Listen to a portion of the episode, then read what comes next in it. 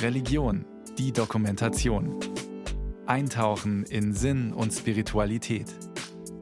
Ein Podcast von Bayern 2. Unterwegs nach Ra'anana, einem Ort mit rund 100.000 Einwohnern, etwa 20 Kilometer nördlich der israelischen Hauptstadt Tel Aviv.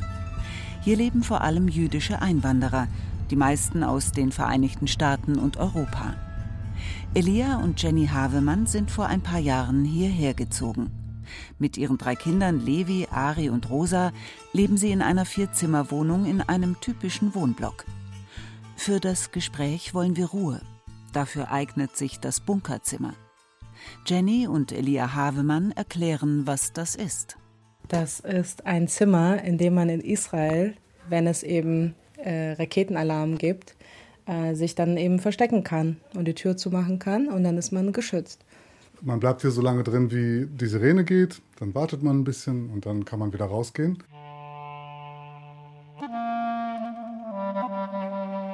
Elia Havemann lebt in einem Land, das wie kaum ein anderes geprägt ist von Konflikten, Anschlägen, Hass und Gewalt. Trotzdem fühlt er sich in Israel sicher, sicherer als in Deutschland, wo er aufgewachsen ist. Warum, das erzählt er später. In dieser Sendung geht es um Antisemitismus, um Terror, Hass und Gewalt, die sich im Internet entladen. Ein Phänomen, das zunimmt, wenn man Medien und Experten glaubt. Anhänger von Verschwörungstheorien, Wutbürger oder Corona-Leugnerinnen und Leugner tun das nicht mehr. Sie glauben weder den etablierten Medien noch Expertinnen oder Politikern oder den Kirchen. Sie vertrauen lieber auf die sozialen Medien. Hier kann jeder publizieren, kommentieren, liken, haten. Unzensiert und meistens unkontrolliert. Eine Errungenschaft der Demokratie, die diese aber wieder in Gefahr bringt, sagt Peter R. Neumann. Er ist Professor für Sicherheitsstudien am King's College in London und einer der gefragtesten Extremismusforscher in Deutschland. Dass Hass im Netz und Antisemitismus im Netz zunimmt, wundert ihn nicht. Er sieht einen direkten Zusammenhang mit der Pandemie. Denn das Covid-Virus infizierte viele Menschen auch damit, an Verschwörungstheorien zu glauben. Wir wissen aus anderen Zusammenhängen, dass wenn immer von globalen geheimen Eliten die Rede ist, dass dann im Prinzip der Weg zu den Juden als Verantwortliche nicht mehr weit ist. Also Antisemitismus ist praktisch eine Konsequenz dieser Art von Verschwörungstheorien, weil wir ja wissen, dass Antisemitismus im Gegensatz zu anderen Formen des Rassismus eine Theorie ist, die im Prinzip argumentiert, das sind die Strippenzieher, das sind die Leute, die ganz viel Geld haben, das sind die Leute, die ganz viel Macht haben und die die anderen Leute unterdrücken wollen. Und äh, das passt ganz genau zu diesen Verschwörungstheorien, die eben seit der Pandemie im Internet kursieren. Seit der Corona-Pandemie sind laut Bundesinnenministerium antisemitische Delikte massiv angestiegen. Im Jahr 2021 wurden der Polizei insgesamt 3064 judenfeindliche Straftaten gemeldet. Ein Anstieg von 30 Prozent. Das sind die Zahlen. Die Ursachen versucht Felix Klein zu erklären. Er ist seit 2018 der Beauftragte der Bundesregierung für jüdisches Leben und den Kampf gegen Antisemitismus. Also erstes Mal ist diese Entwicklung bedingt durch Faktoren, die ein Rechtsstaat nicht beeinflussen kann. Das ist die allgemeine Verrohung in unserer Gesellschaft, bezieht sich ja jetzt nicht nur auf Angriffe auf Jüdinnen und Juden, sondern auch auf Frauen zum Beispiel, auf Roma, auf Behinderte. Also das hat überall zugenommen. Das ist das Erste. Aber ich sehe in der Zahl auch wirklich etwas Positives, denn die Menschen haben auch mehr Vertrauen, zur Polizei zu gehen, etwas zur Anzeige zu bringen, was sie vorher eben nicht gemacht haben, was sie gesagt haben, ja, bringt sowieso nichts. Und ich führe das wirklich darauf zurück, dass wir ein Meldesystem für antisemitische Vorfälle geschaffen haben, die sich auf Vorfälle unterhalb der Strafbarkeitsgrenze bezieht. Das hat sehr viel Vertrauen geschafft in der jüdischen Community. Mit radikalen und antisemitischen Botschaften im Internet hat auch Elia Havemann in Tel Aviv zu schaffen. Vor allem seit er sich als Zionist bekennt, als einer, der sich zu einem unabhängigen jüdischen Staat bekennt. Seither wird er immer wieder angefeindet, vor allem im Netz. Havemann ist 1975 in der Nähe von Berlin geboren. Schon als Jugendlicher hat ihn der Staat Israel angezogen. Er wollte mehr wissen über die Geschichte seiner Vorfahren, fühlte sich vom Judentum angezogen. Als 20-Jähriger arbeitete er als Volontär in einem Kibbutz. Und in der Zeit habe ich mich in dieses Land verliebt und wusste, eines Tages werde ich hier wohnen. Ich wusste, dass es eine Weile dauern wird, aber irgendwann wird es soweit sein.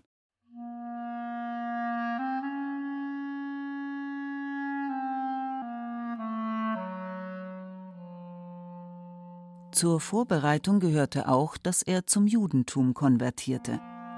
Geboren ist Elia als Felix Havemann in einer politischen Familie. Seine Mutter Sibylle Havemann ist die Tochter des DDR-Regimekritikers Robert Havemann. Sein Vater war der Liedermacher und Dichter Wolf Biermann. Der wurde 1976 wegen seiner Regimekritik aus der DDR ausgebürgert. Biermanns Vater Dagobert war Jude und kämpfte im Widerstand. 1943 wurde er im KZ in Auschwitz ermordet. Seine jüdischen Wurzeln hat er seinem Enkelsohn weitergegeben und dessen Einwanderung nach Israel erleichtert. Der Staat Israel wurde ja auch gegründet als Heimstätte für alle, nicht nur alle Juden, sondern auch alle, die unter antisemitischer Verfolgung leiden. Und deswegen ist das Rückkehrgesetz nach Israel ja nicht eins, was auf der Halacha, auf dem Religionsgesetz beruht, sondern eigentlich, muss man so sagen, auf den Nürnberger Gesetzen. Das heißt, wer einen jüdischen Großvater hat, darf einwandern. Das ist sein Plan, nach Israel zu ziehen. Doch zu Hause in Hamburg lernt er in der jüdischen Gemeinde Jenny kennen, eine junge, engagierte Frau, die als zehnjähriges Mädchen mit ihrer Familie aus der Ukraine nach Deutschland eingewandert war. Sie ist Jüdin und in derselben Clique. Ich habe das Jugendzentrum geleitet, war ja im Vorstand vom Jüdischen Studentenverband noch ein bisschen davor. Und ja, habe gerade angefangen, Gymnasiallehramt zu studieren in Hamburg. Und äh, genau, dann äh, haben wir uns verliebt. Und er hat mir genau an dem Abend eben äh, gesagt, dass, dass er jetzt plant, in vier Monaten nach Israel zu gehen. Und dann ist er halt weg. Aber nicht für lange. Vier Tage später ruft Elia bei Jenny an und macht ihr eine Liebeserklärung. Sie besucht ihn in Israel. Am Strand von Tel Aviv schenkt er ihr einen Ring, einen Verlobungsring. Ein Jahr später heiraten sie. Für die Familien ging diese Beziehung recht schnell, aber für die beiden war klar, sie gehören zusammen. Soweit der romantische Teil der Geschichte. Der weniger romantische als Jüdin und Jude in Deutschland fühlen sich beide immer wieder gegängelt, missverstanden und diskriminiert. Jenny schon in der Schule, Elia vor allem im Job. Sie leben als moderne orthodoxe Juden, das heißt, sie folgen strikt dem jüdischen Gesetz, sind aber offen gegenüber der nichtjüdischen Gesellschaft. Koscheres Essen findet man vielleicht in Restaurants in Großstädten, in Kantinen oder bei Geschäftsessen eher nicht. Auch auf Schabbatregeln und jüdische Feiertage nehmen ihre Universitäten und Arbeitgeber keine Rücksicht. Und dann sind da immer wieder diese Anfeindungen, manchmal unterschwellig, oft aber hasserfüllt. Es gibt Antisemitismus äh, in Deutschland regelmäßig und auch auf der Straße, wenn man sich als Jude zu erkennen gibt. Aber wenn sie es erkennen, dann, ne, dann äh, entweder sind sie dann irgendwie anti-israelisch oder eben halt irgendwie ihr scheiß Juden oder irgendwie sowas. Also ich, ich merke mir das auch nicht. Ich, ich verdränge das und vergesse es. Antisemitismus, also Judenfeindschaft und Hass auf alles Jüdische, scheint derzeit wieder salonfähiger zu werden. Die Diagnose gibt es schon länger. Einige Erklärungen finden sich in einem fast 300-seitigen Bericht über Antisemitismus in Deutschland, verfasst von einem unabhängigen Expertenkreis im Auftrag des Bundesinnenministeriums. Der Nahostkonflikt, Kritik an Israel, Anfeindungen von Migrantinnen und Migranten aus muslimisch geprägten Ländern, Hetze von extrem rechten Gruppierungen und immer wieder Verschwörungstheorien. Als relativ neues und bedrohliches Phänomen bezeichnet der Bericht die zunehmende Hasskommunikation im Internet. Wer auf offener Straße vielleicht noch Skrupel hat, gegen Juden, Migranten, politisch Andersdenkende zu hetzen, das Netz bietet Anonymität und eine riesige Reichweite. Dass gerade hierzulande auch die Politik gegen wachsenden Antisemitismus aktiv werden muss, liegt auf der Hand. Felix Klein, früher Diplomat in Südamerika, Afrika und Europa, hat für Bildungsarbeit, Aufklärung, Kulturprojekte und Pressestatements zwölf Mitarbeitende. Seine Arbeit soll die Demokratie fördern, denn judenfeindliche Parolen kommen nicht nur aus den vermuteten rechtsextremistischen oder islamistischen Kreisen, sondern ziehen sich durch die Gesellschaft, so die Erfahrung von Klein. Also was mich wirklich immer wieder erschüttert, ist diese tägliche Anfeindung, die jüdische Menschen erdulden müssen. Ähm, wird dann die Israel-Politik herausgeholt, wenn jemand äh, mitbekommt, eine Person ist jüdisch, dass man sich dann völlig unvorbereitet rechtfertigen muss über das, was Israel tut. Und äh, also dass es vor allem auch so unverhofft kommt bei Menschen, die man normalerweise als sehr gebildet und, und angenehm empfindet, äh, ist dann von einem Moment auf den anderen sind diese antisemitischen Narrative da. Mir selber geht es auch häufig so, dass wenn ich sage in einem Gespräch, was ich mache, dann heißt es, oh Gott, ja, da sind Sie ein Judenknecht. Hate Speech, Hassparolen auf den unterschiedlichen Plattformen im Internet treffen nicht nur Menschen jüdischen Glaubens. Jeder, der sich politisch äußert, seine Meinung postet, die sozialen Medien als Kommunikationsweg nutzt, kann geliked, aber auch angegriffen werden. Anastasia Tichomirova ist Journalistin und auf Instagram präsent. Dort hat sie 10.400 Follower. Die 23-jährige Kulturwissenschaftlerin schreibt für die Berliner Tageszeitung Taz, Zeit Online und für die europäische Ausgabe der Novaya Gazeta. In Interviews und Artikeln äußert sie sich über Propaganda und den Ukraine-Krieg. Mir wurden Nachrichten geschrieben, in denen ich als Schlampe beleidigt wurde, als eine äh, billige Frau, also ja, soll ich die Worte wiederholen? Ich weiß nicht, ähm, die auf jedem Foto ihre Titten in die Kamera hält. Das ist halt auch das Problem, wenn du als Privatperson auf Social Media ein öffentliches Profil hast, äh, dass alle Fotos, die du sonst so teilst aus deinem privaten Leben, gegen dich verwendet werden können und das bei Frauen immer auf so eine sexualisierte Weise passiert. Zurück zu Jenny und Elia Havemann in Israel. Auch sie nutzen die sozialen Medien aktiv. Sie sind ein wichtiger Teil ihres Jobs. Jenny Havemann ist Unternehmerin, berät deutschsprachige Unternehmen, Politikerinnen und Politiker sowie Organisationen, wenn es um Themen wie israelische Politik, deutsch-israelische Beziehungen und Wirtschaftsbeziehungen geht. Sie ist Bloggerin, auf Facebook und Instagram unterwegs, hat einen YouTube-Channel, in dem sie über ihr jüdisches Leben erzählt. Sie ist sichtbar und präsent, kommentiert und kritisiert alles, was sie antisemitisch im Netz findet. Hasskommentare gibt es eigentlich fast jeden Tag. Ziemlich schlimme und, und eklige und furchtbare Sachen. Richtig Morddrohungen habe ich einmal äh, bekommen. Das war von einem anderen deutschen Blogger, der eben gegen mich gehetzt hat. Also so, so im Sinne von, wir werden dich äh, schon irgendwie kriegen und, und so, ja. Jenny Havemann versucht sich selbst zu schützen, indem sie Kommentare nicht liest. Ihr Mann Elia postet viel im Nachrichtendienst Twitter, auch ironische und sarkastische Beiträge. Kommentare sind das eine, sie können bedrohlich, verletzend, sexistisch sein. Verbale Attacken.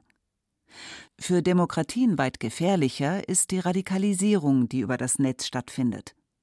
Der aus Würzburg stammende Politikwissenschaftler Peter Neumann beschäftigt sich seit vielen Jahren mit Radikalisierung und Terrorismus. Er gründete 2008 das International Center for the Study of Radicalization in London. Für seine Forschung hat Neumann die Daten der Facebook-, Twitter- und Instagram-Profile von 700 europäischen Dschihadisten gesammelt, die als militante Extremisten in Syrien und dem Irak kämpften. Bei den meisten spielte bei der Radikalisierung und Rekrutierung das Internet eine entscheidende Rolle.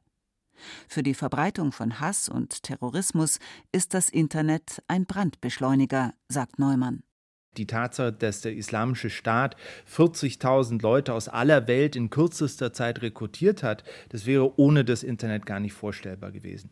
Aber trotzdem äh, Leute sind nach wie vor wichtig. Also wenn wir uns anschauen, wo kamen die Rekruten für den sogenannten Islamischen Staat her in Deutschland, kamen die aus kleineren Städten, Wolfsburg, Solingen, andere Städte, wo eben zusätzlich zum Internet auch ein radikaler Prediger war, mit dem sich die Leute dann angefreundet haben und der dann auch die Ausreise organisiert hat. Also es zeigt, das Internet ist wichtig, aber der entscheidende Punkt kann eben doch häufig die Präsenz einer Person sein. Das Internet ist für alle offen. Im Prinzip der Inbegriff der Demokratie. Aber es bietet auch eine Plattform für Strömungen und User, die sonst kein Sprachrohr, keine Publikationsmöglichkeit finden würden. Je mehr Folgen, desto größer der Einfluss. Social-Media-Kanäle ersetzen teilweise die etablierten Medien, Zeitungen, Radio und Fernsehen, öffentlich-rechtliche Programme. Jeder kann im Netz zum Journalisten, zum Prediger, zum Influencer werden. Auch Journalistinnen und Journalisten nutzen das Netz, um eine möglichst große Reichweite zu erzielen und andere Zielgruppen. Online-Artikel können kommentiert werden. Der Austausch und die Vielfalt von Meinungen ist ein Kennzeichen der Demokratie. Aber das kann auch nach hinten losgehen, wie es Journalistin Anastasia Tichomirova immer wieder erfährt. Also ich habe so oft Attacken gegen mich gemeldet und äh, da wurde eigentlich kaum darauf reagiert. Einmal wurde ein Profil gesperrt, weil als ich mich zum äh, Gazakrieg 2021 geäußert habe, mir geschrieben wurde, du bist eine Zionistenhure, die Netanyahus Schwanz lutschen soll. Sowas äh, höre ich oft. Dann wurde mir gewünscht, dass ich mich erhängen soll von ähm, rechten Russen, als ich mich gegen äh, den russischen Angriffskrieg in der Ukraine positioniert habe. Ich kriege Angriffe von Rechten, aber auch von einigen Linken, sowohl sexistisch als auch wegen meiner Gesinnung. Die Erfahrung von Tichomirova, viele, die ihre Artikel kommentieren oder kritisieren, haben sie gar nicht gelesen. Sie suchen keine thematische Auseinandersetzung, sondern wollen nur ihre Meinung oder ihren Hass artikulieren. Was sie damit bei Anastasia, Jenny, Elia und all den anderen auslösen, scheint sie nicht zu interessieren. Es ist für mich der größte Stress, den ich habe, also mich online zu äußern, ich unternehme leider nicht so viel gegen diesen Hass. Also ich müsste eigentlich Kommentarsektionen schließen oder ausstellen, dass mir Leute Privatnachrichten schreiben können. Andererseits finde ich es auch schön, Nachrichten zu bekommen, in denen mir Menschen schreiben, wie wichtig sie meine Arbeit finden, wie dankbar sie mir sind. Das gibt mir ja auch Kraft, weiterzumachen. Aber diese Angriffe, das ist tatsächlich etwas, was ich fast täglich fürchte.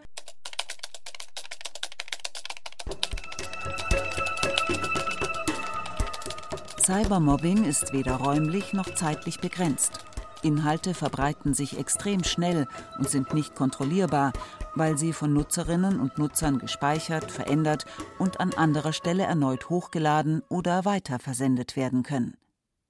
Nicht zuletzt deswegen sind Hassbotschaften, Diffamierung und falsche Nachrichten schwer strafrechtlich zu verfolgen.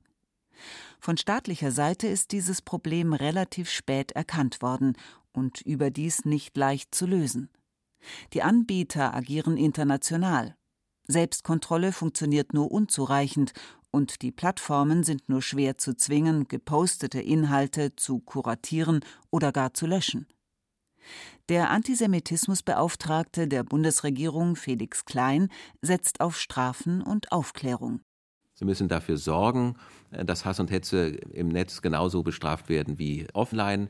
Und das eine ist die gesetzliche Regelung, die verbessert werden muss. Das zweite ist aber auch die Schulung von Richtern, Richterinnen und von Staatsanwaltschaften und Polizei, dass man diesen Antisemitismus auch erkennt und verfolgt. Das ist Gegenstand jetzt einer großen Initiative innerhalb der Justiz, dass es Schulungen geben wird. Wir haben dafür gesorgt, dass die juristische Ausbildung äh, jetzt erweitert wird, um Sensibilität in Bezug auf Antisemitismus und die Rolle der Justiz im Nationalsozialismus. Also das ist, glaube ich, sehr wichtig und überhaupt die Strukturbildung auch im äh, Netz, bei den Internetplattformen, aber auch in der Justiz, in Schulen und Universitäten, dass wir Ansprechpartner benennen können, die verantwortlich sind, um Antisemitismus zu beurteilen und zu beraten, was man machen kann. Doch wie umgehen mit Beschwerden von Nutzern? Wer einen Facebook-Kommentar löschen lassen will, tut sich schwer damit. Seit Oktober 2017 gilt das sogenannte NetzDG, das Gesetz zur Verbesserung der Rechtsdurchsetzung in sozialen Netzwerken. Das Ziel? Hasskriminalität, strafbare Falschnachrichten und strafbare Inhalte in den sozialen Netzwerken wirksamer zu bekämpfen. Soziale Netzwerke wie Facebook, YouTube und Twitter wurden verpflichtet, zum Beispiel ein Beschwerdemanagement einzurichten. Rechtswidrige Inhalte müssen nach Prüfung entfernt werden. Kritiker halten das Gesetz für einen Angriff auf die Meinungsfreiheit. Auch Jenny Havemann bemängelt, dass die Falschen zur Verantwortung gezogen würden. Die Schwierigkeit ist eben, dass eigentlich die, die Gerichte im Endeffekt ähm, und die, die Ministerien die Arbeit, die die Polizei und die Gerichte tätigen müssten, äh, weil es ja im normalen Leben Verbrechen gibt, dann muss ja die Polizei und Staatsanwalt äh, etc. ja ermitteln. Im Internet schieben sie das aber die Kriminalität, die ja durch Hasshetze, Morddrohungen etc. passiert, gut, Morddrohungen ist ein bisschen was anderes, schieben sie das auf die Plattform ab. Und die Plattformen können aber damit auch nicht ordentlich umgehen. Also blockieren sie und löschen sie zu viel, was eigentlich gar nicht äh, wirklich Hass und Hetze ist. Also Zensur oder Bekämpfung von Terror und Hate Speech im Netz. Welches Interesse haben denn Google, YouTube, Facebook und Co Inhalte zu löschen? Wie können weltweit operierende, gigantisch große Internetunternehmen überhaupt sanktioniert werden? Felix Klein, Antisemitismusbeauftragter der Bundesregierung, glaubt nicht, dass das Gesetz ein zahnloser Tiger ist. Die gesetzliche Regelung sieht äh, empfindliche Geldstrafen vor, wenn nicht ähm, gehandelt wird, auch bisher schon, das Netzwerkdurchsetzungsgesetz. Und ich meine schon, dass die Plattformen auch selbst ein Interesse daran haben müssen, äh, dass sie nicht an einem schmutzigen Produkt mitwirken und äh, dass sich das vielleicht auch dann negativ auf Werbung auswirken kann. Äh, also ich glaube, hier ist die Einsicht das eine, aber ich glaube auch der ganz konkrete Druck, äh, dass man sich hier nicht zum Verbreiter von Hass und Hetze machen will. Wichtig ist, dass wir eben auch die Sanktionsmöglichkeiten umsetzen. Im Bundeskriminalamt ist eine Arbeitseinheit geschaffen worden von 21 Stellen, die auch besetzt sind, die jetzt wirklich warten darauf, um die Umsetzung des Gesetzes auch dann zu betreuen. Bildung und Aufklärungen an Schulen, in Parteien und Behörden, um Hassreden und Falschnachrichten zu verhindern. Die Amadeo Antonio Stiftung oder die Bundeszentrale für politische Bildung zum Beispiel bieten umfassende Materialien, die über rechte Propaganda und verschwörungstheoretische Narrative aufklären. Ob die Verbreiter von Hate Speech durch solche Institutionen erreicht werden? Fraglich. Journalistin und Aktivistin Anastasia Tichomirova baut darauf, dass sich die Community selber hilft. Wir haben die Möglichkeit, durch Bildung Menschen davon zu überzeugen, dass es nicht richtig ist, solche Narrative zu bedienen und äh, in die Welt hinaus zu posaunen. Und was ich glaube auch ganz wichtig ist, ist Zivilcourage. Also was mir extrem geholfen hat, wenn ich im Netz attackiert wurde, waren Menschen, die irgendwie dann zur Solidarität mit mir aufgerufen haben und auch meinen Angreifern gesagt haben, dass es so nicht geht. Und ich glaube, das ist äh, wirklich wichtig. Also man muss sich überlegen, würde ich, wenn jetzt auf der Straße jemand derart beleidigt werden würde, würde ich einfach wegschauen? Ich meine, das Problem haben wir auch, dass die Zivilcourage immer geringer wird, meiner Einschätzung nach. Und deshalb äh, sollten wir dazu zurückkehren, Zivilcourage zu zeigen, aber nicht nur auf der Straße, sondern auch im Netz.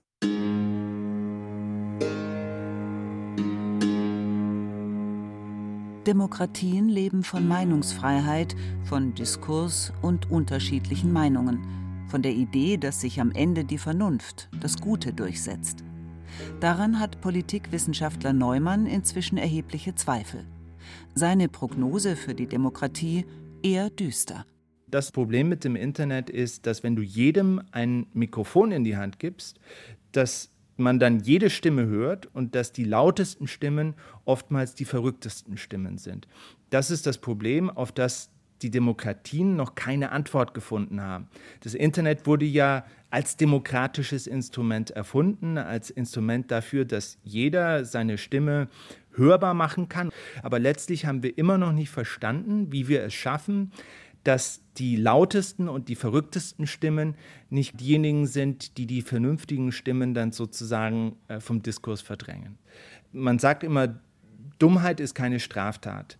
Aber mittlerweile wird so viel Dummes im Internet erzählt, dass es fast schon zu einer Gefahr für die Demokratie wird. Und wir haben noch keine Formel dafür gefunden, noch keine Regel dafür gefunden, wie man damit fertig wird. Jenny und Elia Havemann wollen Netzaktivisten bleiben. Denn dadurch verschaffen sie sich eben auch Aufmerksamkeit und Publicity für ihre Identität als Jüdin, als Jude. Dass sie dafür gemocht und gehasst werden, gehört zum Geschäft. Wir sind schon auch so ein bisschen Kämpfer für Gerechtigkeit beide. Und ähm, ich glaube, dass uns das auch so ein bisschen antreibt. Also wir wollen diese Welt irgendwie ein bisschen gerechter und demokratischer und einfach liberaler, schöner irgendwie gemeinsam machen. Ja, die Botschaft ist einfach nur, wir sind da. Ich will niemanden davon überzeugen, Jude zu werden. Ich möchte eigentlich nur Leute davon überzeugen, ihren Hass auf Israel äh, zu überdenken, ihren Hass auf äh, Juden zu überdenken und zu merken, wir sind einfach nur Menschen, die ihr Leben leben hier zusammen und manchmal besser, manchmal schlechter.